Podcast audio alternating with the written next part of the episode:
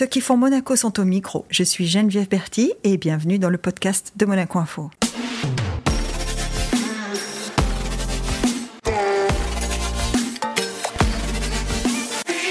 Notre invité du jour détient quatre records du monde. Apnéiste, instructeur de plongée, conférencier, moniteur de secourisme, cofondateur de l'école bleue. On peut dire qu'il est continuellement en quête de nouvelles profondeurs. Bonjour Pierre Follat. Bonjour Geneviève. on va pas mentir quand même, on va pas dire qu'on se connaît pas nous. Hein. Bah non, écoute, tu t'es occupé de ma com pendant presque plus de deux ans, donc je peux pas euh, dire bonjour Geneviève. Quand tu dis je me suis occupé de ta com pendant plus de deux ans, moi je suis arrivée, tu avais déjà tes records du monde. Hein. Oui. C'est-à-dire que j'arrive dans ta carrière. Tout à fait. Tu as Euh, déjà tes records du monde. J'avais les quatre déjà? Mhm. Ah oui. Donc bah, j'avais bouclé ma j'avais bouclé ma carrière. J'avais fait les trois records de France, les deux d'Europe et les quatre du monde, effectivement. Dans un, il me semble qu'il y a eu une étape avant d'être euh, bouclé, qu'il y a eu une étape douloureuse. hein. Tu as, fait une- as fait un malaise en remontant. Oui. ou- C'est- voilà. C'est un peu le jeu en fait en plongée en apnée. Tu as neuf jours, enfin à mon époque, hein, euh, Mhm. à l'époque où on organisait des records pour euh, qui étaient des vrais événements sur l'eau. On battait des records. Il y avait que le record. C'était pas une compétition où plusieurs personnes ça. concouraient. hein. C'était vraiment très particulier. hein. Donc C'était un une seul arène. face à lui-même. C'est ça. Et puis il y avait une arène fabriquée sur l'eau de toutes pièces par l'équipe. Et, euh, et l'objectif, c'était d'essayer de battre le record du monde euh, détenu par la personne qui le détenait depuis un an, six mois, Ouais. et ainsi de suite. Et donc tu avais neuf jours pour faire ce record, et puis tu choisissais euh, la date la plus intéressante pour pouvoir le faire. Nous, on- à chaque fois, moi, j'essayais de faire ça très tôt dans l'été, pour une Ouais. raison très particulière dont on parlera très certainement tout à l'heure.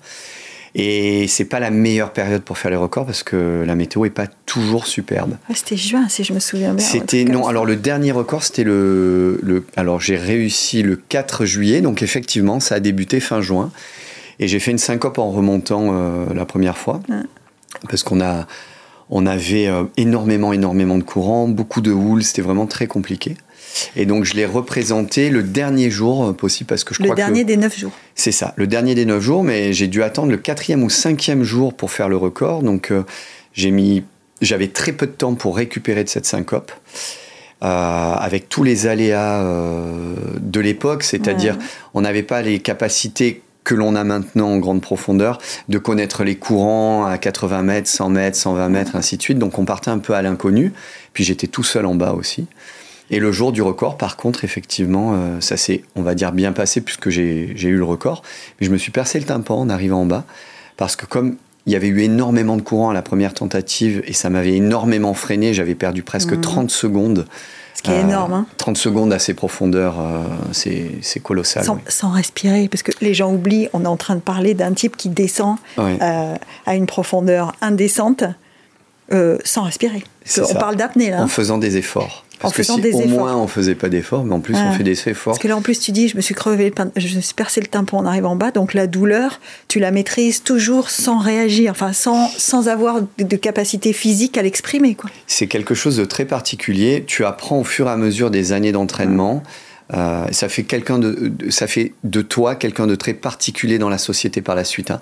Euh, tu Oh, pars mais du principe. Ça c'est sûr. tu pars du principe que la douleur n'est qu'une information. Ouais. Et là, ça a vraiment tout son sens quand à 123 mètres, ton tympan se perce. C'est très douloureux, mais ce qu'il y a, c'est Oui. que tu sais que si l'eau rentre dans ton oreille moyenne, tu tomberas dans les pommes, tu te noies et tu meurs. Donc en fait, le jeu, c'est non seulement de faire fi de la douleur, mais en plus de pratiquer ce qu'on appelle une euh, technique de Teubni, c'est-à-dire qu'on fait une compensation, comme quand on est dans Mhm. l'avion, hein, pour équilibrer ses tympans, sauf que là, on garde euh, l'équilibre des tympans, la compensation des tympans en continu en remontant, ce qui ne se fait jamais Jamais, ouais. pour pas que l'eau rentre. Et donc en fait, toute la concentration, toute la méditation, tout l'effort, tout est concentré en fait sur cet effort-là, sur cette spécificité. Et très honnêtement, j'y étais pas préparé. C'est-à-dire que c'est arrivé à 123 mètres, le tympan s'est percé. En une microseconde, j'ai compris qu'il fallait faire ça. Et je suis remonté. Et, et donc, toute la remontée a été vraiment moins romantique et, euh, et je dirais. euh, T'as pas regardé la grande bleue, hein? Non, j'étais pas du tout en fait dans la quête du record à ce Mhm. moment-là, j'étais dans la quête de la survie. Ouais.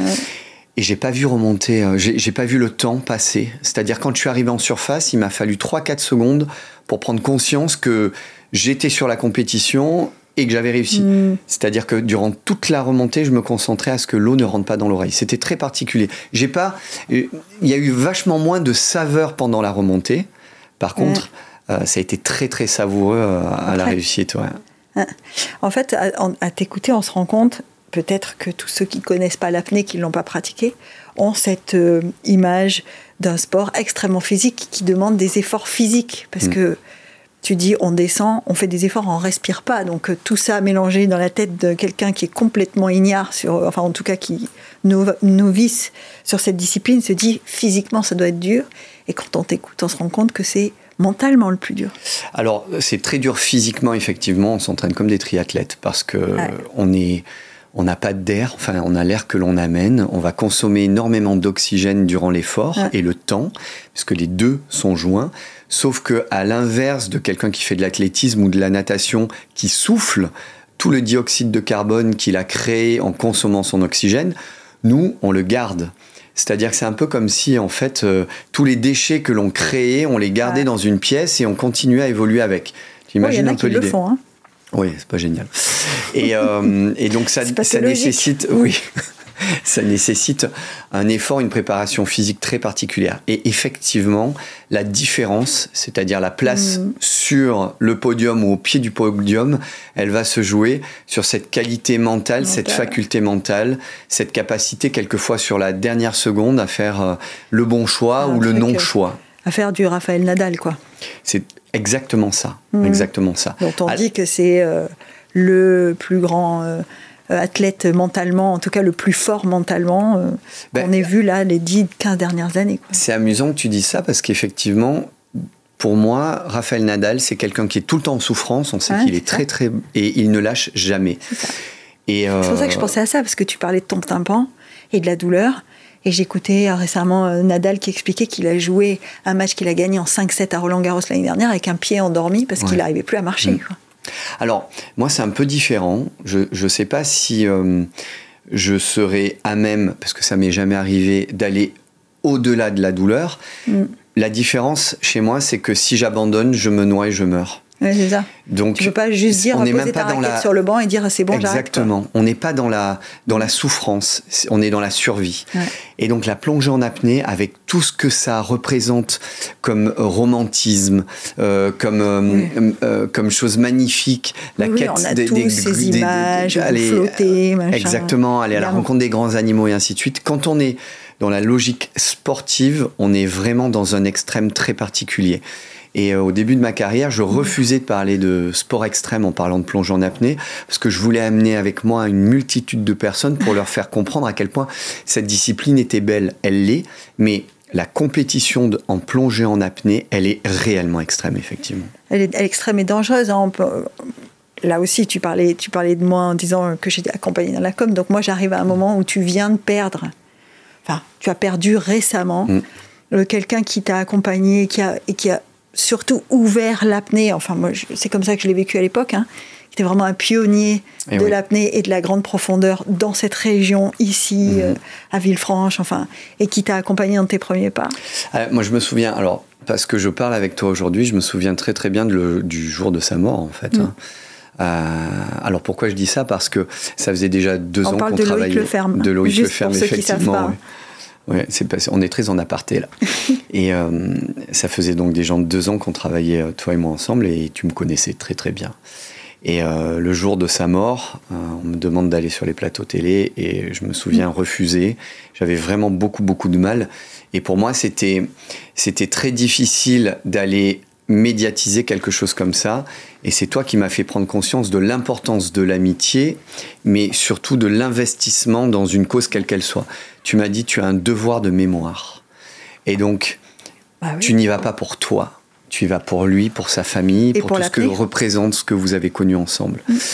Et c'était quelque chose de très très particulier ce jour-là, je m'en souviens très très bien. Parce que du coup, ceux qui te connaissent et qui te suivent te savent hein, que tu es un, euh, alors un grand témoin ou en tout cas un, défenseur acharné euh, de plusieurs causes. Bon, et en tout cas quelqu'un qui explique, qui fait de la pédagogie euh, et, qui, et qui porte le drapeau des causes ou des sports pour lesquels il s'engage.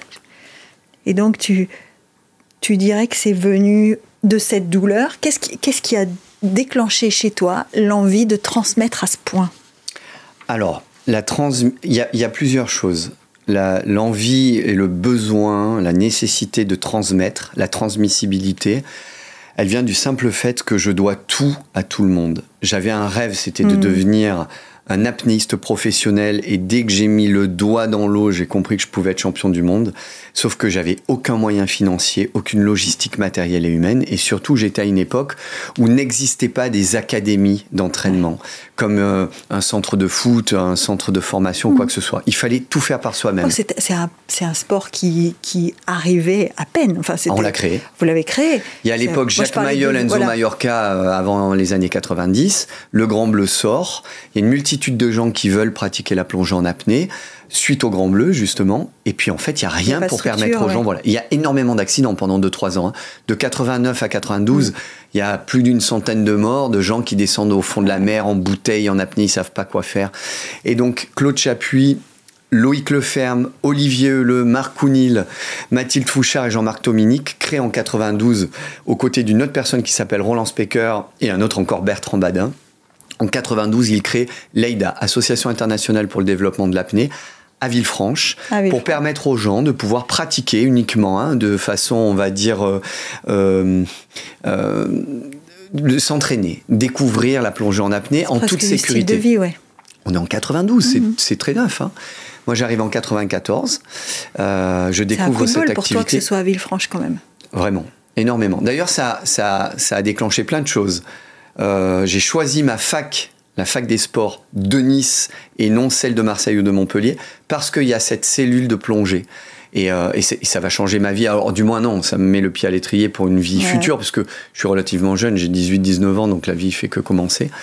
Donc, en fait, au fur et à mesure des années, j'ai réussi à entreprendre et à aller au bout des objectifs que je m'étais fixés grâce aux autres. Et je me suis toujours senti redevable.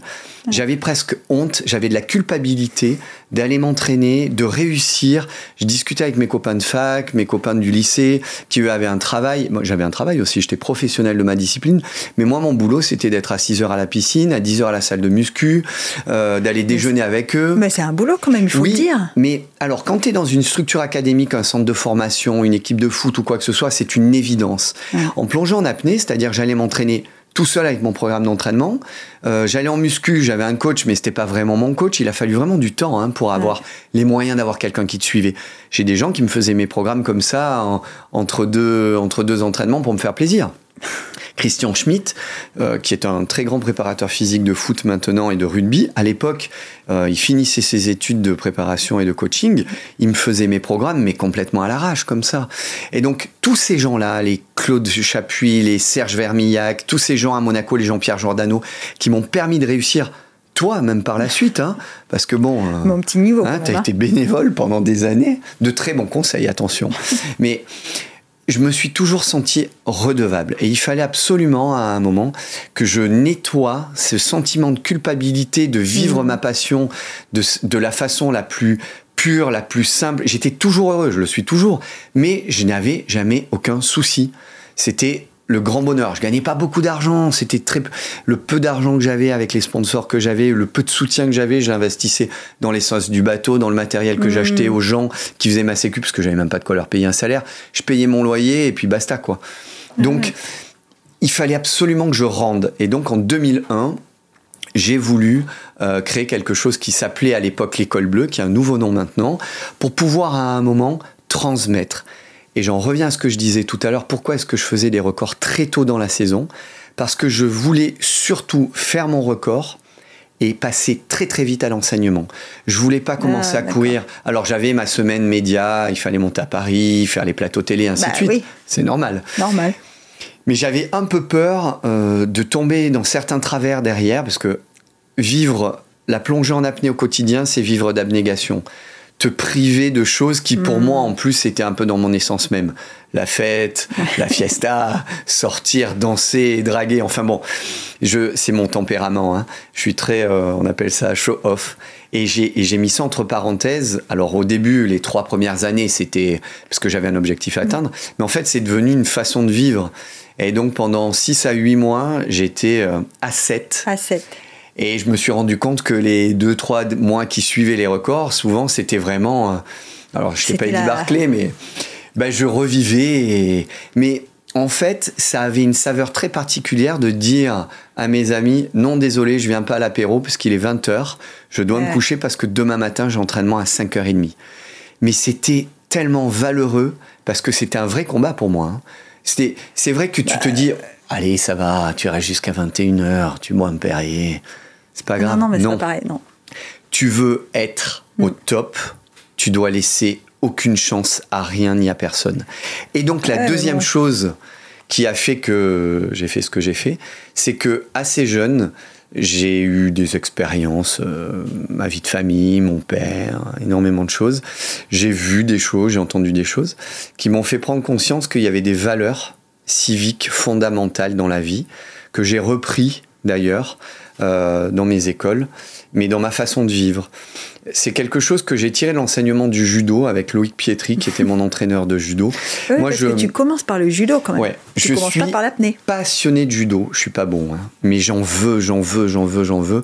J'ai la chance de participer au championnat du monde, au championnat d'Europe, parce que je suis monégasque, je suis national. Il y a personne euh, mhm. à part moi où on est peut-être deux à se battre pour le titre. Voilà. personne, mais euh, vous n'êtes pas nombreux. Être champion national à Monaco dans ma mhm. catégorie, c'était facile. On était deux ou trois.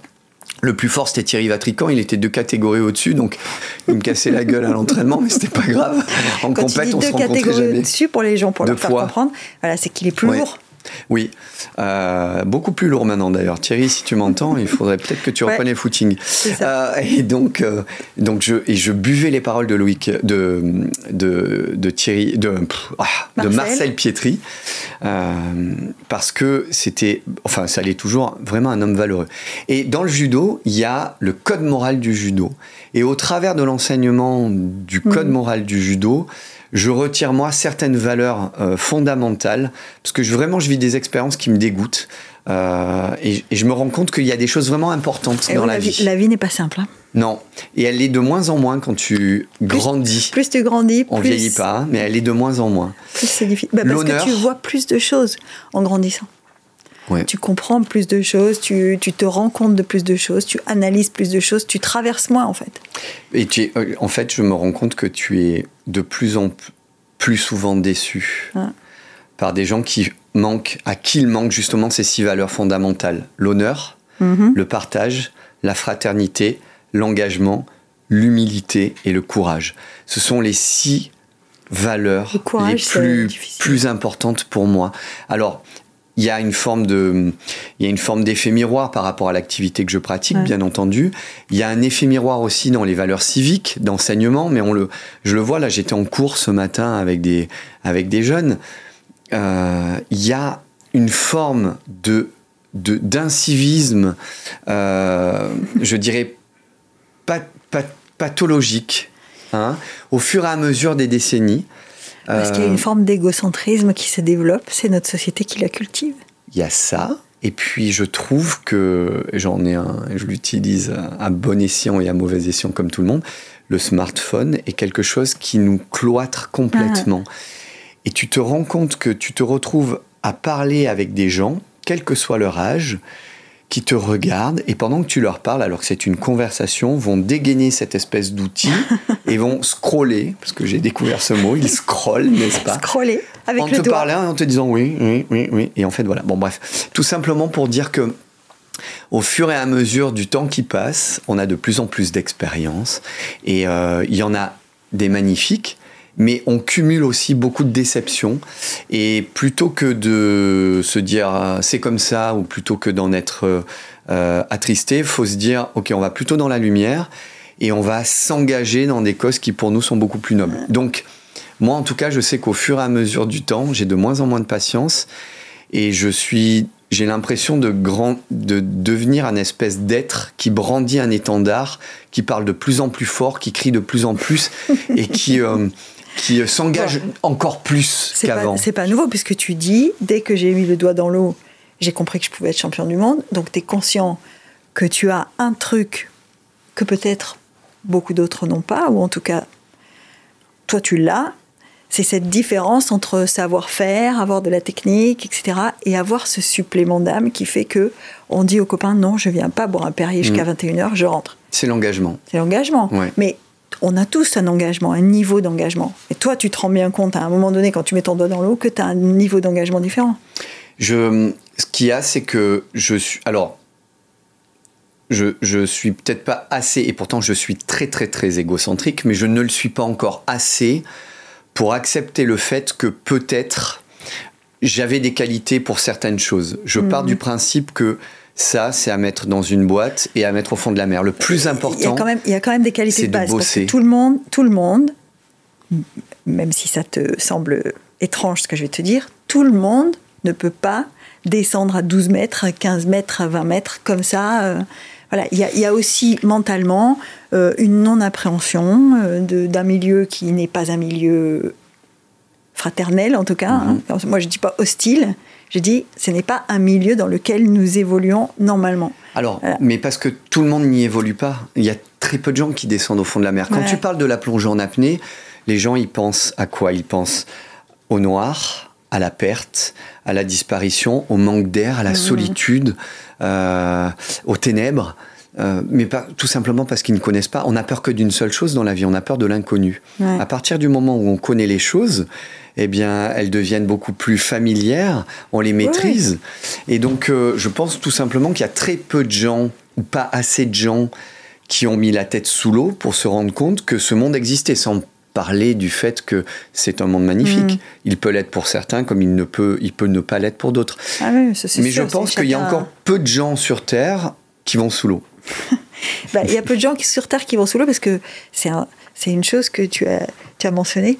Il y a aussi cette image ou cette réputation, appelle ça comme tu veux, tu parles de ténèbres, tu parles voilà. Il y, a, il y a aussi quelque chose qui entoure, que ce soit la plongée euh, euh, en, bouteille ou, l'apnée, c'est le danger, c'est voilà, qui est aussi entretenu, puisque moi j'ai fait une formation pour pouvoir plonger, qui est aussi entretenu euh, par les enseignements que tu reçois, qui sont des enseignements précautionneux. Alors, je ne sais pas comment tu enseignes l'apnée puisque j'en ai pas fait, mais sur, sur la plongée en bouteille, tous les manuels, tous les examens que tu passes, ils sont sur l'enseignement du danger en fait. Hein. Oui, oui. Euh, dans euh, la préparation dans la préparation d'un objectif à atteindre, il y a deux choses très très importantes. Il y a la planification et la préparation. La planification, c'est faire en sorte que tout soit prêt pour le jour J, pour euh, l'objectif à atteindre, et ainsi de suite. Et tu fais en sorte que tout se passe bien et que tout glisse. Néanmoins, tu gardes un pourcentage d'erreur. Tu pars du principe que à tout moment, même si tu as tout très très très très bien planifié, ça peut mmh. s'effondrer. Et là, il faut que tu sois préparé. Et donc, tu prépares l'inverse. Et ça, c'est super important. Quand tu fais un concert au Stade de France et que tu es euh, mmh. Johnny Hallyday et que tu n'as pas prévu qu'il pleuvrait, qu'est-ce que tu vas faire? Mmh. Ça, j'ai souvent vécu, hein. ça m'est arrivé à plusieurs reprises.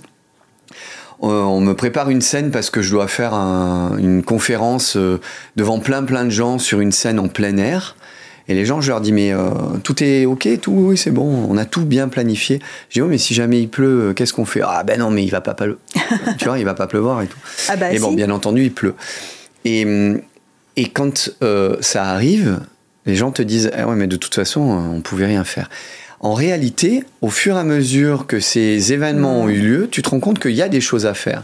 C'est ça la préparation. C'est soit tu as un plan B, tu le fais pas là, tu le fais ailleurs. Mhm. Soit tu prépares un endroit qui est au sec, soit tu attends avant de brancher tout l'audiovisuel, par exemple. Le temps parce que exactement, parce que peut-être que ça, ça n'est qu'une inverse. Donc il y a l'expérience qui fait que tu ne peux être que meilleur d'année en année, de d'événement en événement, mais surtout, il faut que tu sois assez humble, pas modeste, hein, mais humble, pour te dire, ok, j'ai fait ça, ça s'est bien passé, mais si ça avait merdé, j'aurais dû faire comme ça. J'ai fait ça, ça a un peu, il y a eu quelques anicroches, il faudrait modifier comme ça. J'ai fait ça, je l'ai mal fait, je l'ai mal planifié, je l'ai mal préparé, il faut que je me remette dedans. Mais oui, mais t'imagines quand même que pour... Alors, toi, pour toi, ça a l'air simple, mais t'imagines qu'il y a beaucoup de gens pour lesquels euh, cette introspection ou ce retour sur quelque chose qu'il a mal fait, là tu dis, mhm. j'ai fait ça, je l'ai mal fait. Je pense qu'on est nombreux, hein, là, ceux qui nous écoutent, et moi y compris, immédiatement à se dire effectivement, alors j'ai au moins une, voire plusieurs euh, idées dans ma tête de ce que j'ai mal fait. Sauf qu'on a tous un problème avec le, le, fait qu'il y a des choses qu'on ne peut pas réparer. Oui, mais ça, c'est une chose. Quand c'est fait, c'est fait. Ben voilà. On peut. Moi, mon, mon, motto dans la vie, c'est je peux pas pleurer sur le lait renversé, c'est pas possible. Hein. tu vois? Donc euh, voilà. Qu'est-ce qu'on fait? Alors toi, tu donnes une solution. Tu dis je, je fais une syncope et je me donne le temps de récupérer de cette syncope et j'y retourne, mhm. qu'est-ce qu'on fait quand on ne peut pas y retourner? Alors, je, en fait, j'ai pas la réponse parce que je suis pas conçu comme ça. Ah je suis conçu d'une autre façon. Une bonne préparation, c'est un bon travail. Et en fait, ben, tant que j'ai pas réussi, j'y retourne. J'y retourne, j'y retourne, j'y retourne. Il n'y a pas moyen que je me sois levé tous les matins à 5 heures pendant 9 mois pour échouer là maintenant. Non, je recommence et je recommence et je recommence. Jusqu'à soit que j'y arrive, soit que, je me reste. Voilà. Non, mais c'est super important dans le travail tous les jours. C'est parce que euh, champion du monde de plongée en apnée, champion du monde de tennis, champion du monde d'athlétisme, mm. champion du monde. Mais c'est en fait quand tu t'investis à un moment, tu ne peux arriver que au meilleur de toi-même. Le meilleur de toi-même, quelquefois, c'est champion départemental, mais c'est le meilleur de toi-même. Mm. Quand tu fais un gâteau parce que tu reçois des gens chez toi et tu veux leur faire à manger. Euh, si tu, à un moment, tu veux préparer à manger, tu t'y prends à l'avance. Ah tu choisis le menu, tu regardes les recettes, tu t'entraînes, tu, fais une fois, deux fois, trois fois. Tu te lances pas comme ça. Tu pars pas, tu pars pas au championnat du monde d'apnée comme ça en ayant acheté une combi euh, dans un magasin la veille. Tu comprends? Donc euh, c'est exactement ça. Une bonne préparation, c'est un bon travail. Alors c'est peut-être un peu triché de parler comme ça parce que dans mon activité à moi, mm. tu es obligé de faire ça pour réussir tes objectifs et survivre. Mais en réalité, euh, est-ce que tu es comme ça parce que tu as pratiqué cette discipline ou est-ce que tu pratiques cette discipline parce que tu es comme ça, On ne sait jamais vraiment. Tu te fabriques au fur et à mesure du temps. Moi, à 18 ans, euh, j'avais plein d'opportunités. Et puis un jour, je me suis levé, je me suis dit, tiens, plutôt que faire la grasse mat, je vais aller, il fait froid, on est en février, je vais aller m'entraîner avec les Niçois, dans la rade. Et puis le lendemain, allez, j'y retourne. Il faisait froid, mais j'y retourne quand même. J'aurais pu rester chez moi tranquille au chaud. Donc à un moment, c'est un choix. Mais un an auparavant, je savais pas que j'allais faire ça. enfin, tu dis c'est un choix. Euh, en février, euh, tu plongeais déjà avec ton père petit euh, pour aller faire de la pêche sous-marine. Oui, mais c'était autre chose. T'as pas mis le pied dans l'eau en février la première fois à 18 ans parce que tu as rencontré des apnéistes. Non, mais peut-être que, peut-être que si jeune, on m'avait, ce qui n'est jamais arrivé, on hmm. m'avait fait, bah, comme Charles Leclerc, on m'avait fait faire piloter un kart, peut-être que la plongée en apnée, j'en aurais jamais fait. Même si mon père était un champion de plongée en apnée, pour autant, je l'ai pas vu plonger, puisque que lui c'était un champion de 1960 à 72, je suis né en 75. Quand j'ai pris conscience de, hmm. de la mer à 6-7 ans, ça faisait bien longtemps lui que sa combinaison il l'avait offert à quelqu'un. Donc en réalité, je me suis nourri de ses aventures, de ses récits, des récits racontés par les autres. Il t'en parlait quand même. Oui, mais il m'a pas pris par la main, il m'a pas mis sous l'eau. Tu comprends Donc peut-être que j'aurais fait du vélo, euh, je serais devenu un grand cycliste. Peut-être que j'aurais fait du piano, euh, je serais devenu mélomane. Peut-être que j'aurais été, j'aurais été moi chez Ferrari plutôt que Charles Leclerc avant, tu vois. On ne sait pas. Ce qui est sûr, c'est que j'ai un jour été appelé par la mer. J'avais une folle envie de vivre en elle. Hmm. J'avais une folle envie d'aller découvrir ces grands animaux qui la peuplaient. J'avais une folle envie de découvrir tous ces trésors que l'on me racontait, qui étaient cachés au fond de la mer. J'avais envie de découvrir ce que me, me racontait sur mon père. Ton père, il est allé à Tahiti, tu te rends compte, en 68. Il a fait les championnats de Tahiti. C'était quand même quelque chose. Tahiti, mais à cette époque-là, c'était complètement irréel. Euh, oh, les mecs, ils fumaient dans l'avion à l'époque, quoi. C'était une grande époque. Euh, il, il, avait fait le tour du monde plein de fois pour aller tuer des poissons énormes. Puis lui, il avait une façon de raconter des histoires qui était tellement dingue. Donc, j'étais complètement subjugué par ça. Et il m'interdisait d'aller dans l'eau. Ouais, enfin, t'étais subjugué par ça. T'avais peur des requins quand même, hein Alors, au fur et à mesure du temps, effectivement, euh, au plus on passait du temps dans l'eau avec mon jeune frère et euh, on s'aventurait au Qui fond fait de la l'apnée aussi, hein, oui, ton frère. Très fort, très très fort. Plus doué que moi. Moins travailleur dans cette discipline, en tout cas, dans d'autres, hein. Euh, mais vraiment doué. Tu vois qu'il faut un combo doué. quand même. On parlait tout à l'heure, il faut un combo. Tu peux avoir des dispositions naturelles, tu peux avoir un, un don. On a parlé avec d'autres à ta place de dons, hein, beaucoup. En tout cas, de- d'aptitudes particulières. Et puis, il faut quelque chose d'autre. Il faut ce combo-là. Il faut l'engagement et l'abnégation, autrement ça sert à rien. Voilà. Donc, revenons sur les requins, Voilà. là. Vas-y, explique. Et, euh, et donc moi je suis, je fais pas partie de la génération des, du, du Grand Bleu, hein, puisque je suis né en Ah. 75. C'est l'année de la sortie des Dents de la Mer. les dents de la mer. Donc je fais partie de la génération des Dents de la Mer. Et hum, Qui a certainement contribué à développer une psychose mais terrible. hein. mais complètement, complètement. Autant personne n'a peur des, des aliens. euh, euh, par contre, euh, les requins, les gens Ouais. ont énormément peur. Ah, c'est cette affiche aussi. Enfin, il y a plein de choses. euh, Dans l'imaginaire collectif, euh, les dents Sous de la, la, mer, c'est- tu vois pas dans l'eau, tu es dévoré, tu peux pas te battre, tu peux pas t'enfuir. hein. Un lion, ça fait presque moins peur parce que tu peux courir ou monter dans un arbre, mais dans la mer, tu Mhm. vois pas d'où vient le danger. C'est relativement euh, Puis tu te, bats, terrorisant. tu te bats contre des créatures qui ont des qualités que toi, tu n'as pas. Des aptitudes que toi, tu ils sont pas. chez eux. Ils On n'est pas chez eux, nous dans la mer. tu n'es pas chez eux. Et moi, en fait, je grandis euh, à partir de 12-14 ans. Je grandis avec l'envie de devenir un super apnéiste. Mais j'ai peur d'aller là où euh, la pénombre euh, débute. Là où je commence à être seul, parce que comme je suis fort, bah, les gens ils tournent avant moi hein, à la descente. Allez, on va tous à 30 mètres, mais à 20 mètres, les gens ils commencent à tourner, moi je continue. Et là, ça commence à être particulier. Je vis un paradoxe. Mm. Je veux aller le plus bas possible avec une peur viscérale de rencontrer un requin. Un requin que je n'ai jamais vu. La peur de l'inconnu, tu te souviens? Et le temps passe, le temps passe, et vers 16-17 ans, vraiment là, ça devient problématique parce que je pense que je vais partir à la fac des sports si je réussis euh, mon bac. Et une fois que j'y serai, là, euh, je vais m'engager pour vraiment devenir un apnéiste engagé. Euh, ou du moins m'engager à être un apnéiste. Néanmoins, j'ai, et c'est une crainte dont j'ai honte en plus. Parce que Tu le dis à personne? la plus grande peur que j'ai toujours eue, c'est d'avoir peur. J'ai toujours eu peur Là d'avoir aussi, peur. on sait qu'on est nombreux. hein. Il y a, je pense Peur d'avoir peur, je pense qu'on est nombreux. hein. la, la, la honte, je sais pas. C'est, j'ai, j'ai jamais réussi à soigner ça. Alors, je l'ai Mhm. soigné différemment. Je me suis dit, plutôt que de le combattre, excelle. Parce que comme ça, tu n'auras pas peur. Si tu maîtrises, si tu maîtrises, voilà. J'avais, euh, par exemple, au début de, de la médiatisation de ma, de ma personne, j'avais un peu. Alors, je voulais bien faire des, des interviews en, en différé, je voulais bien faire des enregistrements, mais je voulais pas faire du direct. J'imaginais que. Parce que je pouvais pas rebondir si jamais je disais une bêtise. Donc, j'avais cette crainte-là.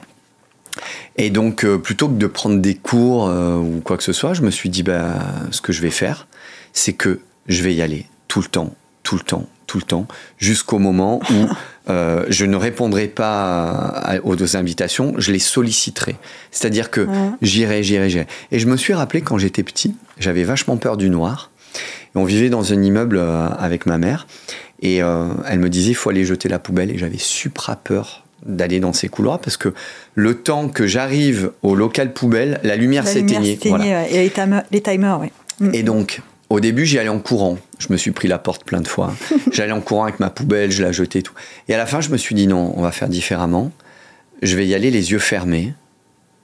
Et après, à la fin, je n'allumais même plus la lumière.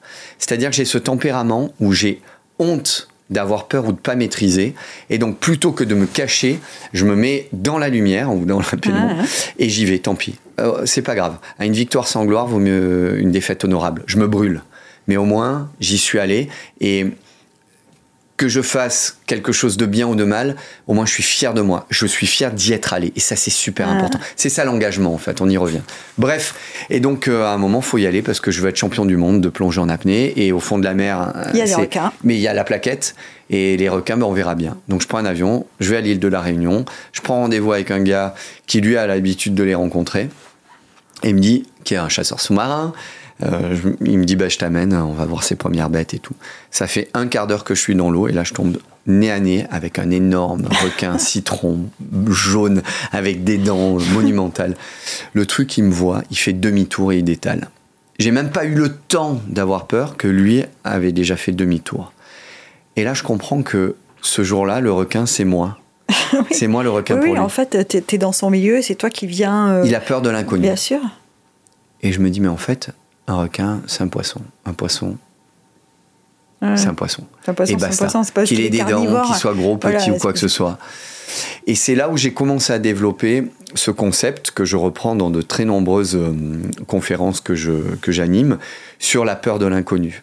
Et ça, c'est super important. Mm. J'avais fait un TEDx d'ailleurs là-dessus. Euh, et c'est vraiment super intéressant. J'ai compris qu'on avait peur que d'une seule chose, c'était de l'inconnu. Quand l'inconnu, on le maîtrise, il n'y a plus aucun Oui, quand souci. tu sais ce qu'il y a derrière. Ouais, effectivement, quand tu sais ce qu'il y a derrière, ou dessous, ou à côté, ou après, ou forcément, hein, on a. Et donc, en fait, tu développes euh, plein de procédés. Tu apprends les langues, euh, tu apprends euh, à, à maîtriser certaines choses que tu maîtrises pas à la base, et tu les mets pas de côté parce que d'une part, tu as peur de perdre la gueule parce que tu sais pas le faire. Et, Ouais. et moi- et vraiment, je suis conçu comme ça. C'est-à-dire que j'ai eu rougi parce qu'on me disait Ah bon, tu sais pas faire ça? Et je rougissais. Ben non, mais tu. des 20 ans, il y a des trucs ne que tu sais pas. faire, ouais. Voilà, je sais pas pourquoi. Je suis conçu comme ça, je sais pas. Et donc, euh, C'est- ça a c'est- fait de moi C'est quelqu'un. l'éducation que tu as reçue ou quand tu dis je suis conçu comme ça? Je sais pas, Parce que non, finalement, tu euh, me dis que ton frère, il est pas comme ça. C'est un tempérament. Non, c'est pas l'éducation, c'est un tempérament. Je pense que tu es conçu d'une certaine façon, Ah. hein, chacun est, est unique. Et, euh, et ma personne, en tout cas, elle a besoin de maîtriser, elle a besoin de. C'est, je, si je suis sur un surf, pourtant je suis pas un grand surfeur, hein, ben, il faut pas que je tombe. Et pourtant c'est le jeu. Il y a la vague, tu es Tu dans vas l'eau. tomber à un moment. hein. Eh ben, il a, y a, il y a, pas- il y a pas moyen, quoi. Donc, euh, s'il faut laisser pousser les ongles des pieds pour euh, les enfoncer dans la planche, tu vois, Tu vas le faire. c'est hallucinant. Il faut vraiment mériter ce que tu obtiens. Il faut t'engager jusqu'au bout. Il faut donner tout ce que tu as. Il faut rien lâcher. Et, euh, et c'est pour ça que j'ai beaucoup de mal. Alors, j'ai jamais pu être dirigé par des gens. J'ai toujours été Ouais. mon propre patron du début à la fin. Et bon, c'est pas encore la fin, j'ai que 48 ans, bientôt 49. Euh, mais euh, je, je sais que Ça je suis conçu d'une certaine façon. Je, je dois absolument maîtriser. Et je, je veux bien obéir, mais, euh, mais si j'obéis. Ouais. Euh, En fait, c'est pas tellement ça, c'est que j'obéirai à quelqu'un. euh, Qui maîtrise plus que toi. en fait, je sais même pas si j'obéis. Non. En fait, en réalité, on, on- on- on y va ensemble, mais je sais pas si j'obéis en fait. Ouais. Je suis pas. Voilà. Et dans le monde du travail, je suis vraiment euh, très. Comment on pourrait dire Je dis pas jusque boutiste, hein, mais euh, très euh, euh, consciencieux. T'es très... pointilleux, en tout cas, ça, ouais, c'est je suis, sûr. je suis, je suis pas un patron cool parce que à la troisième fois que je te répète la même chose, je perds patience. Hmm. Et, euh, et, et parce qu'en fait, je suis conçu d'une certaine façon, il n'y a pas besoin de me les dire trois fois les choses à moi. Et ça, c'est. Eh oui, et j'ai bon, essayé de travailler là-dessus. On hein. n'est pas tous faits du même bois. hein. Mais bon, je, je tiens aujourd'hui à m'excuser avec tous les gens avec qui je travaille. Mais je vous le dis encore pour une, une dixième fois, les gars, je suis vraiment désolé, hein, mais euh, j'ai vraiment pas de patience. Moi, je voudrais qu'on revienne juste sur un truc que tu viens de dire, parce que c'est un point qui, m'intrigue beaucoup. Tu disais, il faut donner le meilleur de soi-même, il faut s'engager, il faut aller au bout, il faut avoir son objectif. Cet été, il y a eu sur la scène internationale une polémique que certains ont pu trouver risible de Noah Lyles, ce, ce champion du monde euh, d'athlétisme 100 mètres, 200 mètres à Budapest, qui dit Moi, je suis un champion du monde parce que je me suis confronté au monde. Alors qu'il y en a qui se prétendent champions du monde alors qu'ils ont juste. euh, ce sont les meilleurs dans leur discipline. Quoi. Et il y a eu cette polémique de qu'est-ce qu'un champion du monde? Et c'est la question que je te pose c'est quoi pour toi un champion du monde? Parce Ah que champion du monde d'apnée, dans les années euh, 95, de, voilà, avant que ça devienne ce que c'est aujourd'hui, est-ce que c'était vraiment un champion du monde ou c'était le meilleur du moment sur le réservoir qu'il y avait quoi Non, on va aller loin là. Je vais essayer d'avoir une réflexion rapide, mais en fait, le constat que j'ai de la société dans laquelle on vit, c'est qu'on vit déjà dans un monde qui est monté à l'envers. D'accord? On donne des milliards d'euros à des gens qui, euh, qui pratiquent leur passion au quotidien, qui jouent au foot, hein, euh, qui avec une raquette poussent une balle. Euh, voilà, on donne des milliards d'euros à des gens comme ça pour finalement vivre leur passion. Et puis des gens qui s'investissent au quotidien pour les autres, les gens qui ramassent les poubelles, les médecins et ainsi de suite, eux, on les dénigre complètement. Donc déjà, à partir de là, le constat, il est plutôt alarmant, c'est que le monde est monté à l'envers. Ensuite, très honnêtement, champion du monde, ça n'est qu'une reconnaissance sociale. On n'est pas un champion du monde. C'est-à-dire qu'à un moment, il y a une activité, quelle qu'elle soit, alors là on va parler de sport, mhm. on parlait d'athlétisme, donc c'est de l'athlétisme, très bien, eh bien il y a cette personne, ce jour-là, devant les médias, les juges, les jurys, tout est parti, euh, a fait la meilleure performance du moment, du moment face à ses pairs, et il en est le meilleur. Très bien. Bon, mais ça n'est que ça en fait. C'est juste une reconnaissance sociale. Alors oui, tu es le champion du monde ce jour-là, et très certainement que si il y a énormément, énormément de gens dans le monde qui pratiquent cette même discipline et que donc mm. toi tu es le meilleur, ça veut dire que tu as développé des qualités, des capacités qui t'ont permis non seulement de réussir à ce niveau-là, mais de réussir dans d'autres domaines. Parce que cette personne, je suis très certain que si on le met, je suis vraiment certain même, hein, que si on le met dans un autre domaine qui n'a rien à voir avec le sport, il saura en tout cas euh, être avoir une certaine forme d'élitisme. Oui, Voilà, parce que c'est dans sa nature. D'engagement de toute Exactement. Mais par contre, faut jamais oublier quelque chose, les champions là. T'es champion du monde du 100 mètres à 9, euh, je sais pas combien. Mais ce jour-là, devant tout le monde. Mais imaginons une personne sur une plage déserte qui bat le record à, du 100 mètres à 7 secondes devant personne. C'est quand même lui le meilleur, mais personne ne le sait. C'est là où ça n'est qu'une reconnaissance sociale. Et elle n'a euh, de valeur que ce qu'on le lui donne. Pour moi, le champion du monde, ça pourrait être euh, tout aussi bien l'abbé Pierre, une personne qui se jette à l'eau pour aller sauver quelqu'un. C'est pour ça que je dirige un centre de sauvetage aquatique euh, qui va s'investir pour les autres, qui va mettre entre parenthèses sa vie, son quotidien, son travail. Quelqu'un qui va s'investir énormément dans l'enseignement ou l'éducation de ses enfants. C'est ça en fait un vrai champion. Si c'est juste pour briller le jour J, c'est un peu presque, je dirais, anecdotique. Oui, oui, mais enfin, tu es, tu quand même, enfin, tu reconnaîtras j'espère avec moi, hein, qu'il y a aussi ce, cet objectif qui est d'être reconnu par euh, la société, d'avoir mm. d'avoir une position, et qu'on ne peut pas non plus complètement occulter le fait que certains s'engagent pour cet objectif-là. Alors, c'est amusant parce que je me suis rendu compte de quelque chose au fur et à mesure des années. Lorsque tu débutes dans le sport, tu veux être le meilleur et tu veux euh, être sur la première marche du podium. De toute façon, très honnêtement, il n'y a que celle-là qui compte, parce que la deuxième marche, bah, c'est celle du premier perdant. On est d'accord? Le deuxième, c'est le premier perdant. En tout cas, celui qui n'a pas gagné. Donc, euh, c'est soit t'es premier, alors, soit t'es quatrième et que t'es pas du tout sur le podium, alors là, c'est terrible. Non, mais pour moi, la deuxième place, elle m'intéresse pas. C'est le premier perdant. Donc, euh, tu vois? T'es battu. Donc, t'es es premier ou t'es rien. Donc, autrement, ne t'engage pas pour être le meilleur. Ou alors participe à la Coubertin. Mais si tu t'engages pour être le meilleur, voilà. Donc en fait, tu vas t'investir et tu vas tout donner pour être le meilleur. Je me souviens de mon préparateur physique au tout début, Jacek Szajnowski, très connu à Monaco, n'est-ce pas? Euh, C'était mon tout premier préparateur physique. J'étais pas à la hauteur de ses, euh, de ses attentes, donc euh, j'ai pas pu faire plus de deux ans avec lui parce que c'était très dur. Hein. Mais il m'a dit Pierre, un jour, si tu t'entraînes avec moi, tu seras champion du monde. Tu seras tout en haut de la montagne. Et tu verras le monde dans son entièreté. Mais tu seras seul. Ah et qu'est-ce que tu feras à ce moment-là quand tu redescendras Avec son accent hein, polonais. Ça, ça m'avait vachement marqué parce que j'ai pris conscience de ce que ça voulait dire.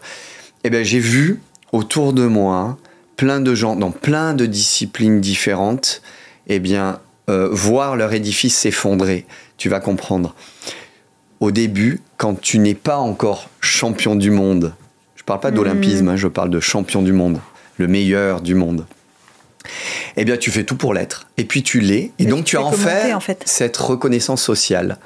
Et avec la reconnaissance sociale, tu as tout ce qui est ville, tout ce qui va parasiter autour. C'est-à-dire dans des sports autres que la plongée en apnée, tu as déjà les finances, boum, ça tombe, c'est super. euh, La visibilité, la médiatisation et ainsi de suite. Et puis alors tout ce qu'il y a autour maintenant avec les, les, so- les, euh, les réseaux sociaux et ainsi de suite. Mm. Tu es plus le champion du monde d'Instagram hein, euh, que, que de ton Ouais. activité. Et ces champions, bah, ils sont plus sur la marge du podium. Ils se battent pour la cinquième, sixième place. Parce qu'en fait, à un moment, ils ont acquis cette reconnaissance sociale qui en plus financièrement leur permet d'être super confortable et ils vont faire des choix plutôt financiers ou médiatiques plutôt que sportifs. Et ça, ça existe d'autant plus dans des sports où tu gagnes beaucoup d'argent et, tu es- et tu as énormément de visibilité. Dans la plongée en apnée, moi je n'ai que quatre records du monde. Mais il y a des gars de ma génération euh, qui ont fini plus tard que moi ou qui avaient commencé plus tôt, qui en ont 16, 18, 20 des records du monde. C'est pas pour autant qu'on les connaît plus, Hmm. mais c'est surtout que c'est des gens qui, du jour où ils ont arrêté euh, leur, les, les compétitions, bah, ils ont fait comme moi, ils ont monté une école. Ou... Parce qu'en fait, tu avais pas d'argent dans cette discipline. T'étais pas, euh, euh, tu avais la reconnaissance de tes pairs, la reconnaissance sociale, le titre. Néanmoins, la médiatisation, elle ne, elle n'intéressait que les gens concernés par la plongée en apnée, parce que c'est tout. Euh, et il n'y avait pas cet aspect pécunier qui fait qu'à un moment, tu continues à faire Ouais. les bons choix, c'est-à-dire à t'investir et à aller t'entraîner tous les matins non pas pour aller faire des shootings photos, euh, ou te draper euh, dans des Ouais, fringues ouais. de marque, tu vois, euh, plutôt que d'aller t'entraîner. C'est vraiment différent. C'est pour ça que j'ai beaucoup de respect pour les sports. Attention, hein, c'est pas que j'ai pas de respect pour, Pour les autres, les- ouais. pour d'autres sports, mais j'ai du respect pour les sports où à un moment, si tu fais l'erreur, ça fait mal. La boxe, la gymnastique, Mm. Le triathlon, la plongée en apnée. Le- en boxe, Le biathlon aussi. Hein, en boxe. Si euh, tu passes ton temps à aller faire des shootings, à mettre des bijoux euh, et à faire des selfies sur Instagram, tu montes Ouais. euh, sur, le, sur le podium, tu prends deux pastèques et tu vas te coucher. Hein. Donc, et, ça pique. En MMA, c'est la même chose.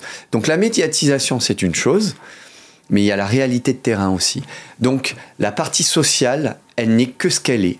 La reconnaissance médiatique, elle n'est que ce qu'elle est. Ce qui est important, c'est d'être l'homme ou la femme que tu es, de jamais y déroger et de t'engager jusqu'au bout. Et il, y a, il faut beaucoup de courage pour ça. Et du coup, si je te suis, on comprend peut-être que toi, le fait de ne plus avoir les capacités, parce qu'avec l'âge, c'est une réalité, quand on fait du sport, qu'il soit confidentiel ou pas, Mm. avec l'âge, on perd les capacités pour atteindre certains niveaux Oui. euh, et donc exister à un certain niveau. Donc en fait, en t'écoutant, on comprend que le fait que tu aies petit à petit perdu ces capacités-là n'a n'a peut-être pas été aussi dur pour toi que pour quelqu'un qui n'a pas préparé la suite Ouais. en fait. Ouais. J'ai, en fait, j'étais dans la transition en même temps, En même temps que j'étais. voilà. ouais. Je préparais ma reconversion alors que, alors que j'étais encore euh, dans, les, dans les lignes d'eau à m'entraîner. Le matin, j'allais à la Ouais. piscine et ensuite. Je donnais des cours à l'école, puis j'allais à la muscu, puis je retournais donner des cours à l'école. Puis ensuite, je donnais des cours à l'école et le soir, j'allais m'entraîner en piscine ou je retournais en mer. Donc en fait, j'avais cet engagement permanent. J'étais bien entouré par des gens qui étaient. Ce qu'il y a de génial, l'éducation que j'ai eue, c'est euh, c'est pas parce qu'on te voit que tu as raison. Donc, tourne sept fois la langue dans ta bouche avant de parler. Et surtout, si tu parles devant une caméra, devant un micro, on te pose des questions. Ça n'est que ça. Hein. C'est pas parce qu'on te voit à la télé que t'es important. Quand tu reviens à la maison, tu fais la vaisselle quand on a fini de manger. euh, ouais. et, et- et tu participes euh, aux tâches ménagères, familiales et ainsi de suite. C'était super important. Euh, on t'écoute pas plus parce que tu es médiatique. Dans ma famille, on t'écoute pas plus. Je dirais presque qu'on t'écoute moins parce que tu es médiatisé, pas médiatique. Parce que tu es médiatisé. Et ça, c'était super important. On m'a toujours remis sur les rails. Mhm. Et je pense que je suis toujours allé vers des gens qui n'en avaient que faire euh, de ce que je pouvais, euh, du moins euh, médiatiquement, représenter. Et ça, c'était super important. Vivant dans un petit pays, Monaco, qui est en même temps une petite ville aussi, avec euh, à, côtoyer au quotidien les gens avec qui tu étais au lycée, au collège. Je veux dire, quand tu as fait le tour des garçons et des filles, hein, je veux dire, tout le monde te connaît. Tu peux pas la faire à l'envers. Je suis, je, on va dire, Bah surtout si, euh, comme on disait tout à l'heure, il y a des moments où tu as raté des trucs, euh, donc on connaît tes points faibles, ou en tout cas, on, peut avoir ton opinion. C'est surtout que tout le monde te connaît, tu peux pas, je veux dire, parce qu'il y a, y a aussi le jeu de la médiatisation, il y a cette espèce de, tu charmes avec le micro, tu charmes avec la caméra, tu charmes avec la journaliste, durant un podcast, tu fais les yeux doux, ainsi de suite. Donc tu te balades dans la rue à Paris après euh, un plateau télé, les gens ils te reconnaissent, euh, ils t'arrêtent, ils te demandent un autographe. À Monaco, ça n'arrive pas. Qui est-ce qui va te demander un autographe? Le mec avec qui t'étais au lycée? Euh, non, sûr. Le gars qui, avec qui t'étais à Carrefour la veille pour aller faire les courses? C'est ça qui est super important. C'est que à un moment, tu saches toujours d'où tu viens, qui tu es, ce que tu es capable de faire, ce que tu fais. Et ça, c'est super important. Ça, ça fait partie de l'éducation. Et surtout le cultiver. Te barre pas aux États-Unis ou non, non, reste ici. Rappelle-toi toujours qui tu es. Et donc j'ai j'ai préparé ma reconversion en même temps mm. euh, que ma carrière sportive. Et donc, j'ai jamais, j'ai jamais souffert de ma retraite, même si j'ai dit que j'étais à la retraite, j'ai repris la compétition, puis j'ai redit que j'étais à la retraite, parce que j'avais quand même envie d'y retourner. Tu nous as euh, fait une Tom Brady, quoi. Exactement. Mais c'est surtout que je. Euh, t'es, t'es le meilleur dans ta discipline, ok, super. Ouais, mais tu sais faire que ça Montre-nous un peu si tu sais faire autre chose. Et donc voilà, mm. ok, bah, je vais vous montrer. On me l'a pas demandé, hein, je me le suis demandé à moi-même. Je me parle souvent dans le miroir. Et euh, mais c'est vrai que le mec, je le reconnais de moins en moins. Il blanchit. Et, euh, et donc, essaye ça, essaye ça, essaye ça. Essaye de faire du mieux que tu peux. Le problème, c'est qu'à partir du moment, c'est épuisant, hein, pour, c'est épuisant pour les autres. Moi, je, je m'épuise toujours pas, mais mais c'est vrai que quand tu commences à faire un truc, ceux qui t'entourent, ça c'est possible. Oui, oui, Tu épuises les gens qui t'aiment. Le niveau d'exigence oui. Euh, fait que euh, il y, y, en a certains autour de toi qui, qui peuvent s'essouffler. Oui. Ça c'est possible. Il y a ça et puis en plus moi les, les disciplines que j'ai choisies, euh, les reconversions professionnelles, elles, elles sont c'est dans l'enseignement. Donc en plus on me prête, mais très certainement à raison, euh, quand je donne mon avis, apparemment, je donne des leçons. Alors, bon, j'essaye de me guérir, hein, mais alors, je sais pas si. Et donc, on a souvent, on me reproche, enfin, les très très proches, hein, ceux qui mhm. vivent au quotidien avec toi, tu dis non, mais c'est bon là, t'es pas en cours, hein, t'es pas en train de m'expliquer, t'es pas en train de me faire une leçon. Et hum, il y a cette espèce de. C'est important d'arriver à, à faire la part des choses. Toi, pour toi et pour les autres, mais il faut que les autres comprennent aussi que s'ils t'aiment c'est parce que t'es comme ça, mais si t'es comme ça, c'est parce que t'es comme ça. Et donc, bah, ils ont pris le package. Donc, euh, bon, si t'as pas envie euh, d'entendre, bon, bah, fais bah, souris. Fais autre chose. Fais style que t'écoutes, mais pense à autre chose. Laisse-moi finir ma phrase. À la fin, quand tu dis oui, normalement, ça se passe bien, et puis on passe à autre chose. Oui, enfin, tu, tu remarques quand même quand les gens sont pas attentifs, quand ils sont pas réceptifs. Tu, bah, tu dis, euh, je donne des leçons. C'est un cheminement de pensée qu'on peut suivre ou ne pas suivre à un moment donné, tu le vois dans les yeux des gens qui sont en face de toi, s'ils si, te suivent, non? Ben, J'ai appris qu'il fallait parfaire la rhétorique. Je pense qu'au fur et à mesure des années, j'ai appris à mieux m'exprimer parce que je suis peut-être un peu trop directif. Je croyais que les gens je, pensais que, au milieu de ma carrière, je pensais que j'impressionnais les gens parce que j'étais médiatisé. Mais en fait, pas du tout. Je pense que mon tempérament, ma façon de m'exprimer, le fait que je laisse rien passer, que je sois euh, très extrémiste, parce que eh bien, complet. oui. Et puis, et puis, et puis, je, alors je suis pas dans le jugement. Mais tu m'intéresses pas si tu si tu te donnes pas les moyens, tu vois. Mhm. Je veux dire, quel que soit quel que soit euh, euh, le choix de vie et professionnel que tu as que tu as fait, Enfin, ça sert à rien de te lever et d'aller au travail si c'est pour pas bien faire ton boulot, quoi. Tu m'intéresses pas. Donc en fait, comme tu m'intéresses pas, soit je te le dis, soit je te le fais comprendre, soit je ne te, je ne te calcule soit même je pas. Je te calcule même pas. Et donc les gens prennent ça pour. Euh, euh, oh, qu'est-ce qu'il est odieux, tu vois? Euh, Ça se dit l'odiosité? Il faut vraiment que je parfaire. Euh, il va falloir parfaire la rhétorique, Pierre. Ça, se dit pas. Mais tu vois, en fait, je suis pas odieux. C'est juste que ben, euh, tu investis-toi. Fais, fais pas les choses à moitié. Fais-les ou les fais pas. Oui, oui, mais ok. Ou alors va au bout. Fais-les à moitié, mais va au bout de ce que tu peux faire. Ah, on est d'accord avec ton constat. C'est, je pense que tous les gens euh, qui ont des projets, des visions, des ambitions, des objectifs, voilà. Et puis il y a ceux qui partent de tellement loin que ça n'est pas possible. C'est-à-dire qu'à un moment donné, tu leur demandes de faire encore trois pas derrière les 18 qui viennent de faire, et c'est impossible. Alors, oui, mais ça c'est, tu leur demandes de faire quelque chose.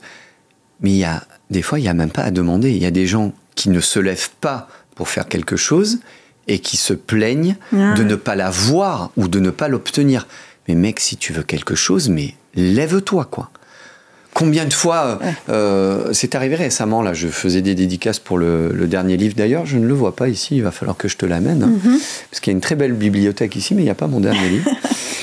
Je te rassure, j'ai rien écrit, c'est que des photos. et euh, donc, et il y a une personne qui arrive qui me dit, ah c'est génial, j'aimerais tellement être comme vous. Je dis euh, ah bon aller dans la mer et faire des faire des photos avec les animaux ben non euh, euh, en fait vivre ça le vivre comme ça et puis et puis être champion et puis si alors je dis écoute champion ça fait 20 ans que je le suis plus donc Ouais. je suis champion des papas je suis champion des profs si tu veux mais je suis pas du tout je, je suis plus champion de plongeon en apnée mais surtout qu'est-ce que tu est-ce que tu t'es donné les moyens pour euh, réussir de faire que quelque tu chose? es prêt à te lever à 4 heures du matin pour non, aller mais plonger donne-toi en les moyens, en fait. C'est juste, tu peux réussir à faire quelque chose. T'habites à Paris, tu voudrais vivre au bord de l'eau. Bah, bah, mec, bah, fais tes valises. Fais tes valises et va au bord de l'eau. Parce que la mer, elle n'est pas à Paris. Elle n'est pas en Dordogne. si tu veux vivre à Nice, il faut aller à Nice.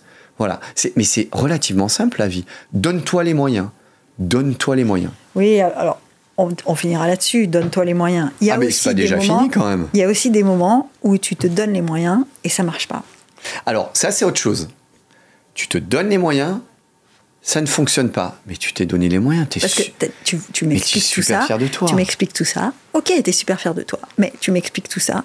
Et je peux pas imaginer une seule seconde qu'avec l'ambition et la variété d'objectifs que tu puisses t'être fixé dans la vie, Moi? oui, Ouais. T'es pas eu d'échec. Mais oui, plein. Mais Bah, bien sûr. Et à ce moment-là, qu'est-ce que tu fais? Ben, alors, il y a. Ok, t'es super fier de toi, mais qu'est-ce que tu fais vraiment? Attends, j'essaie de. Je, je viens de me rendre compte de quelque chose dans euh, la révélation lors du podcast avec Geneviève Berti. Le Tu mec, vois, il se rend compte que ses échecs, ils sont effacés par ses réussites. C'est-à-dire que si tu fais bien, bien, bien les choses, oh, on dirait Lucini qui parle. si tu fais vraiment gaffe, bien tu les vas choses. faire du deux long, tu vas parler à C'est trois- tu- de toi à la troisième personne, ça va être quelque chose quand même. Il vous parle. Si, si tu fais bien les choses, c'est-à-dire si tu vas au bout de tes ambitions, de tes objectifs, hein, si tu vas au bout de ton engagement, si tu es vraiment engagé, si tu as le courage en plus de t'engager encore Et plus, la persévérance. eh bien, euh, tu essayes, tu essayes, tu essayes, tu essayes, tu essayes jusqu'au moment où tu réussis. T'échoues, bon, bah, tu pouvais pas faire mieux, très bien. Bon, bah, c'est pas grave, tu réessayes autre chose. Et ben en fait, les échecs, ce sont des, des, des marches qui te permettent Mhm. d'accéder au fur et à mesure au panthéon de tes objectifs. Très bien. Eh ben, tes échecs sont finalement euh, le fruit, ou du moins les éléments euh, constructifs de ta réussite. Ah ouais, ouais. Et donc, ils sont presque plus importants que ce que tu as Ils sont réussi. constitutifs en tout Mais cas. bien sûr. Mm. Euh, et dans la vie, on échoue beaucoup plus que ce qu'on réussit. Mais on s'en rappelle peut-être pas. Peut-être moins. Parce ouais. que très honnêtement, là, si je devais euh, claquer des doigts en.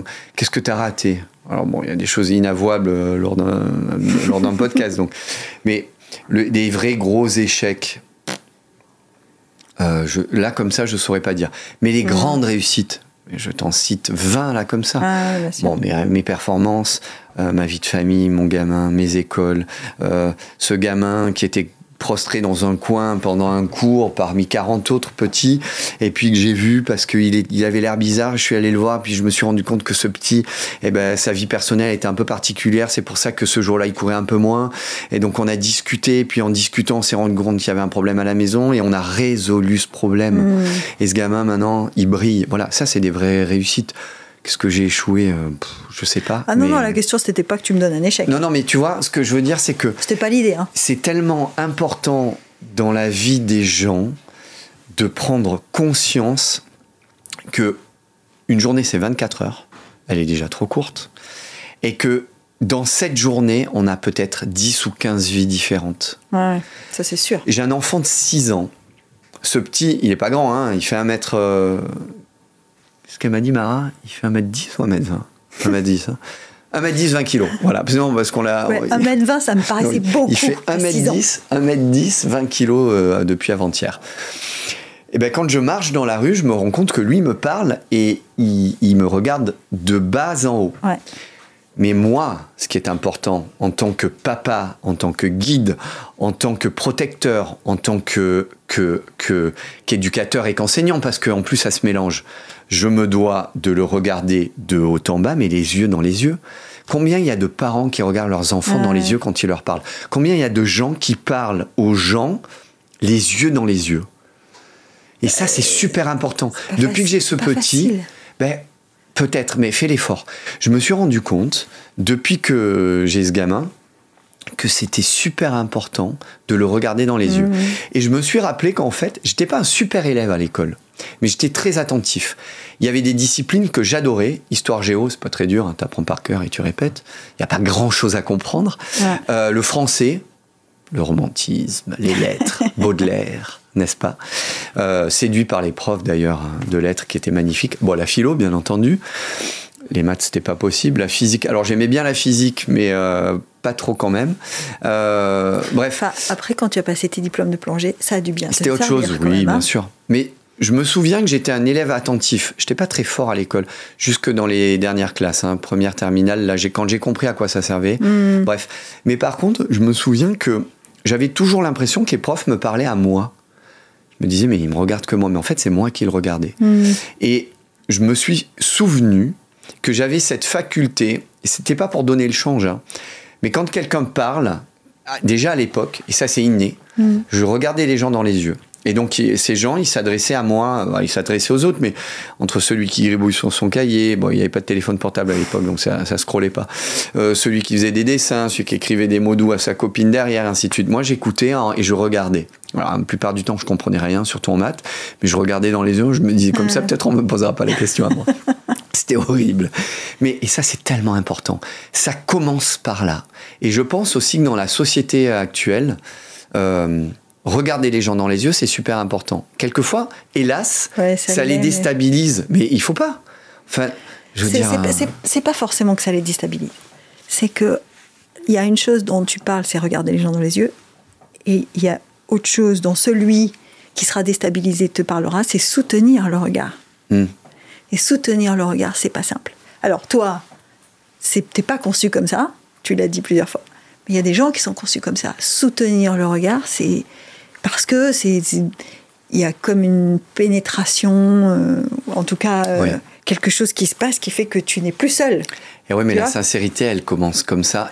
Et tu vois, euh, pour en revenir à la peur d'avoir peur, je pense que les gens qui n'arrivent pas à soutenir le regard, ce sont des gens à qui on n'a pas appris à aller au devant de leur peur. Et on est passé là-dessus. Mm. Euh, je fais partie des papas, quand mon petit tombe, je lui dis, allez maintenant tu te relèves. On se relève. Tu vois Mm. j'ai- C'est la, la, la- la culture kanak, mélanésienne, tu vois. tu tombes, tu te relèves. Allez, on y va là. Tu vois, on est, là, on Ah la ouais. connaît bien, hein, la, Oui, Nouvelle-Calédonie. Mon frère y vit, et, euh, et c'est quelque chose de vraiment très particulier. Et puis il y a ceux qui, oh mon Dieu, et qui se jettent. Eh bien, je pense qu'il y a, il y a quelque chose de très très important dans la transmission. Euh, et c'est ce que je fais dans l'école parce que l'école bleue, euh, l'Académie Ouais. monégasque de la mer, c'est un endroit éducatif, certes, d'enseignement, pardon, mais c'est aussi de l'éducation. Et ça, c'est super important. Ce sont deux choses qui vont de pair. Et euh, même si on dit qu'à l'heure actuelle, l'école euh, n'est plus un lieu où il y a Euh, de l'éducation, il n'y a plus que de l'enseignement. Eh bien non, en fait, faisons en sorte que ça reste, et, à- et nous à Monaco, on a énormément de chance pour ça, hein. ça reste un rempart à l'éducation, justement. Monaco, c'est fabuleux. Enfin, je, je vais beaucoup dans les écoles, et alors dans les écoles à Monaco et dans les écoles ailleurs. Monaco, c'est béni pour, euh, pour la partie éducative. Et enfin, enseignement. pas que. Oui, mais bon, bah, là, on parle de l'école parce que c'est mon, Mmh. c'est mon domaine. Je veux dire, c'est exceptionnel. Je veux dire, il y a des outils fabuleux, il y a des gens super formés qui sont, euh, qui ont, qui ont que ça à faire finalement. Parce que euh, quand tu es au travail, quand tu es à l'école, tu as en face de toi des élèves qui ont quand même un, système éducatif qui est, qui est vraiment conçu voilà pour pouvoir euh, que en fait il y a, il y a un vrai échange. Mm. je donne tu écoutes tu reçois. Après l'adolescence c'est l'adolescence. Ça a les travers que ça. Et c'est normal. Euh, Prépare-toi, hein, c'est dans pas longtemps. hein. oui bon bah, déjà il faudrait que je sorte de la mienne d'adolescence on verra plus tard. Tu sortiras avec lui. un de ces jours. Le problème c'est cette acné récurrente là, que j'ai que je n'arrive pas à soigner Bon, qu'est-ce qu'on peut te souhaiter maintenant? Euh, d'avoir une vie vraiment supra longue euh, pour euh, faire encore plein de trucs. Eh Ben voilà, c'est ce qu'on te souhaite. C'est super important. Tu reviendras nous raconter Ouais. d'ailleurs. En fait, tu prends conscience quand tu deviens papa. euh, parce que, en plus, moi, je fais un sport extrême. Mhm. Ah, et je fais pas que celui-là. J'en fais plein d'autres. La chute libre, de l'escalade, je chasse dans Ouais. les montagnes, Histoire, des que- trails. Enfin, histoire de mettre un peu de piment, quoi, parce qu'il n'y en a pas assez. tu peux euh, mourir, tu peux mourir tu à peux tout mourir moment dans, ma vie. Voilà. Et euh, avant d'avoir mon fils, euh, ouais, bon, ok, j'ai toujours fait super gaffe, mais oui, t'es- t'es J'étais pas important. Je n'étais pas important. J'étais prof d'école, euh, j'avais des Hmm. employés, des élèves, euh, c'est une chose. Quand tu as ton enfant, tu deviens super important. Quand ton petit te dit Papa, tu connais ça, maman, Tu t'es reviens. hein. supra important, mais c'est- t'es vraiment t'es une lumière dans la nuit. Mm. Et euh, en toute, Le truc, c'est tu en reviens toute quand? humilité, quoi. Tu, tu vois, tu t'es super important et tu dois pas partir. Tu dois pas partir. Alors, j'en avais pris conscience, c'est pour ça que j'en ai vachement voulu à Loïc Leferme à l'époque de mourir, parce qu'en fait, il devait pas mourir ce jour-là. Le jour où tu t'entraînes, quand la météo est mauvaise, tu n'y vas pas. Tu dis non et basta. Parce que tu te dois, tu, tu- tu te dois de montrer l'exemple. Quand tu es le champion d'apnée, il y a énormément de gens qui croient en toi, tu es un exemple pour eux, Euh, tu leur dis il faut pratiquer en optimisant la sécurité, la surveillance, il faut faire en sorte d'être toujours attaché au câble, il faut pas disparaître, il faut surtout pas disparaître. Donc, tu n'as pas le droit, tu, tu peux te noyer en allant sauver quelqu'un. Tu peux te noyer parce que par la force des choses, t'as pas eu de chance ou quoi. Mais tu ne peux pas te noyer parce que ce jour-là, la météo était mauvaise et tu voulais absolument y aller parce que tu comprends un entraînement de plus. C'est euh, euh, une, une, une marche supplémentaire vers euh, le retour médiatique et la reconnaissance sociale. Parce que ça n'est que ça à un moment. Hélas. euh, dans un sport comme le nôtre, où il n'y a pas d'argent, et où Ben tu- et à un moment tu dois euh, faire la différence. Bref. C'est un engrenage. Et tu n'as pas le droit de disparaître. aussi. Et depuis que je suis papa, je me rends compte. Alors, je fais beaucoup plus attention, mais je nage toujours avec les requins, je fais toujours de la plongée, je vais toujours dans les montagnes. Mais euh, je, je, je ne voudrais pas partir tôt, tout simplement pour pas avoir cette espèce d'impression d'abandonner quelqu'un qui a besoin de moi. Et ça, c'est super important. Et, euh, et voilà. Et, ça. Mais tout ça, c'est euh, aussi le parcours de ta vie, quoi. Parce qu'on a parlé de ton papa, mais il est parti au moment où tu en avais peut-être encore besoin aussi. Oui, comme, comme, comme plein de gens ont vécu Non, non, ça, hein, on, est bien nombreux, sûr. on est nombreux dans, ce, dans cette position. On fait pas de la psychologie à deux balles, mais Oui. c'est juste, juste pour dire, euh, on a touché du doigt, bon toi, moi, on Mm. est nombreux, on a touché du doigt le, le poids de l'absence. Ce qui est sûr, c'est qu'à partir du moment où euh, tu as une responsabilité, tu dois te donner les moyens d'aller au bout du truc. le bout du truc, oui. Et, euh, et donc, je me dois de faire relativement attention pour être là le plus longtemps possible. Maintenant, la maladie, c'est la maladie. Un avion qui se crache, c'est un avion qui se crache. Non, la fatalité, ça arrive. Mais euh, ce serait vraiment dommage euh, de prendre des risques et, et de disparaître bêtement et de pas être là pour voir grandir, en fait, tout simplement. Bah écoute, moi je pense que tu seras là, mais on en reparlera. Au prochain Allez, on- épisode. prochain faire- podcast dans on 30 va ans et on- va et on- revient va là-dessus. faire 10 épisodes du podcast en deux ans. Donc, Clint Eastwood, faire une belle Clint Eastwood, quoi, c'est la grande classe quand c'est la grande classe. Perdurer le plus longtemps possible. Ouais, ouais, après, euh, comme ça on n'aura pas tout à fait fini. Après- il y a peut-être un moment où tu te dis, il faut pas que je le fasse celui de trop. hein. Ben, moi, Je j'ai. te parle de Clint Eastwood là, Oui. en, en tant que euh, voilà, le type. Est-ce que à un moment donné, tu te dis bon, c'est pas le film euh, de trop ou Là, tu parlais de Loïc. Est-ce Oui. que c'était pas l'entraînement de trop Mm. dans cette course? Je, moi, j'ai arrêté. Commencer une phrase par moi, c'est génial. Euh, j'ai a- bon, euh, je j'ai arrêté la compétition la deuxième fois Parce que souvent on dit euh, à la mort de Loïc, il a décidé Mm. d'arrêter. En réalité, non, parce que j'ai continué encore un peu derrière. Alors j'ai arrêté, j'ai mis en suspens parce que j'avais du mal à remettre la combi et les palmes, mais j'y suis retourné. J'ai- promis à deux personnes de Monaco très importantes pour moi d'arrêter parce qu'elles m'ont dit là vraiment, il faudrait vraiment que là c'est bon, stop, arrête. Hmm. Et j'ai arrêté. J'ai arrêté parce que c'est effectivement, je me rendais compte que c'était de plus en plus dur d'être le meilleur. Ah ouais? Et moi, je voulais pas être figurant.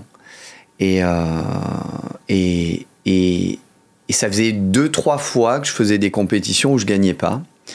Ça me rendait fou, mais je gagnais pas tout simplement parce qu'il y en avait d'autres qui étaient meilleurs que moi et j'avais pas été assez bon. Mais c'est pas parce que je m'entraînais moins ou quoi que ce soit, c'est juste qu'à un moment, meilleurs. voilà quoi. Et là, il fallait faire un choix. Donc. Soit tu continues et puis euh, bah, tu regardes le spectacle, euh, tu vois. Soit tu dis, bon, allez, euh, tu as, trop goût à la victoire et cette victoire, tu l'as plus. Donc, participer, c'est bien, mais participe d'une autre façon. Donc, voilà, j'ai arrêté surtout parce que il y a des gens qui m'aiment très fort et qui m'ont dit, écoute, ça serait bien que basta maintenant. Et j'ai dit oui. Voilà. Et c'est pas plus mal parce que ça m'a fait commencer et débuter plus tôt des choses qui sont vraiment euh, utiles maintenant. On a l'année dernière, on a eu 4800 enfants qui sont Ouais, passés dans ça. nos mains à l'Académie Monégasque de la Mer. Je veux dire, quand j'étais champion, je m'occupais que de moi. J'étais supra égoïste et il le fallait.